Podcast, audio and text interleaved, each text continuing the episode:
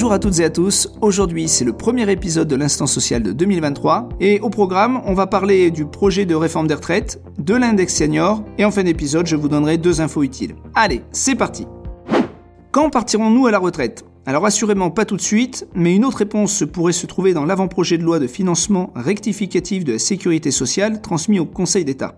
Mardi dernier, le gouvernement a dévoilé les principaux axes de la réforme, avec un report, vous le savez, de l'âge de départ à la retraite à 64 ans. Bien entendu, cela ne se fera pas d'un seul coup. Concrètement, en 2027, à la fin du quinquennat du président Emmanuel Macron, l'âge de départ à la retraite serait fixé à 63 ans et 3 mois pour évoluer progressivement à 64 ans en 2030. Autrement dit, pour être clair, toutes celles et ceux qui sont nés à partir de 1968 devront, en l'état actuel du texte, travailler jusqu'à 64 ans.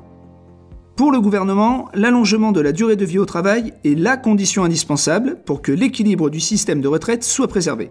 Cela induit quoi? Eh bien de permettre aux actifs d'être en capacité de pouvoir poursuivre une activité professionnelle jusqu'à 64 ans. Pour cela, des mesures de prévention de l'usure professionnelle sont envisagées, comme par exemple l'assouplissement des conditions d'accès au compte professionnel de prévention, le C2P, en baissant par exemple certains facteurs de pénibilité, en supprimant le plafond de 100 points actuel afin d'encourager les salariés à recourir aux actions de formation et d'aménagement du temps de travail, la revalorisation du point C2P, la possibilité également de financer un véritable projet de conversion professionnelle, la sensibilisation et la prise en charge éventuelle des salariés exposés aux facteurs dits ergonomiques, c'est-à-dire les postures pénibles, port de charges lourdes, vibrations mécaniques, et enfin l'amélioration du dispositif de départ anticipé pour les salariés usés par le travail.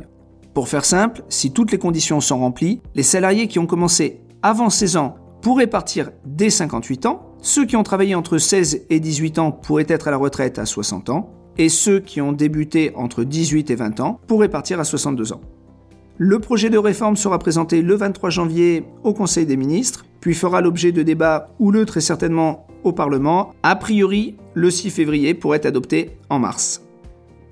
Toutefois, ce calendrier pourrait être bouleversé car juste après la présentation des axes de la réforme mardi dernier, toutes les organisations syndicales se sont aussitôt réunies pour annoncer une mobilisation interprofessionnelle dont la première journée de grève et de manifestation aura lieu le 19 janvier.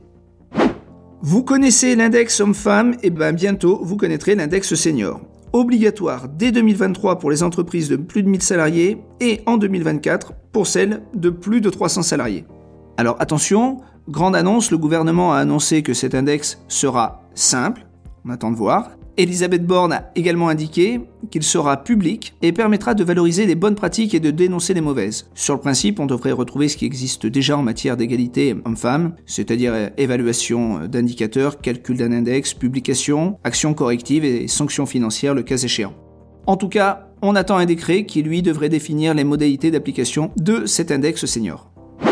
Pour terminer, je vous livre quelques dernières informations utiles. D'une part, l'assurance retraite, la CNAV, a mis en place un site dédié à la réforme des retraites et met à disposition des assurés un simulateur qui sera régulièrement mis à jour en fonction de l'évolution du projet de loi.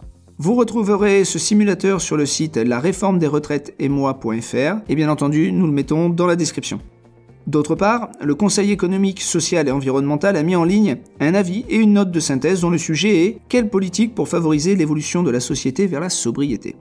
On peut lire deux préconisations intéressant le monde de l'entreprise et les partenaires sociaux. La première proposition est d'impliquer toutes les parties prenantes dans les entreprises et les administrations en privilégiant un dialogue social de proximité, en renforçant les moyens en temps, en expertise et en formation, en cohérence avec la loi climat et résilience de l'ensemble des acteurs de l'entreprise à tous les échelons de la gouvernance et des IRP sur les conséquences environnementales des décisions de l'entreprise vers plus de sobriété en s'appuyant sur la RSE et la RSO.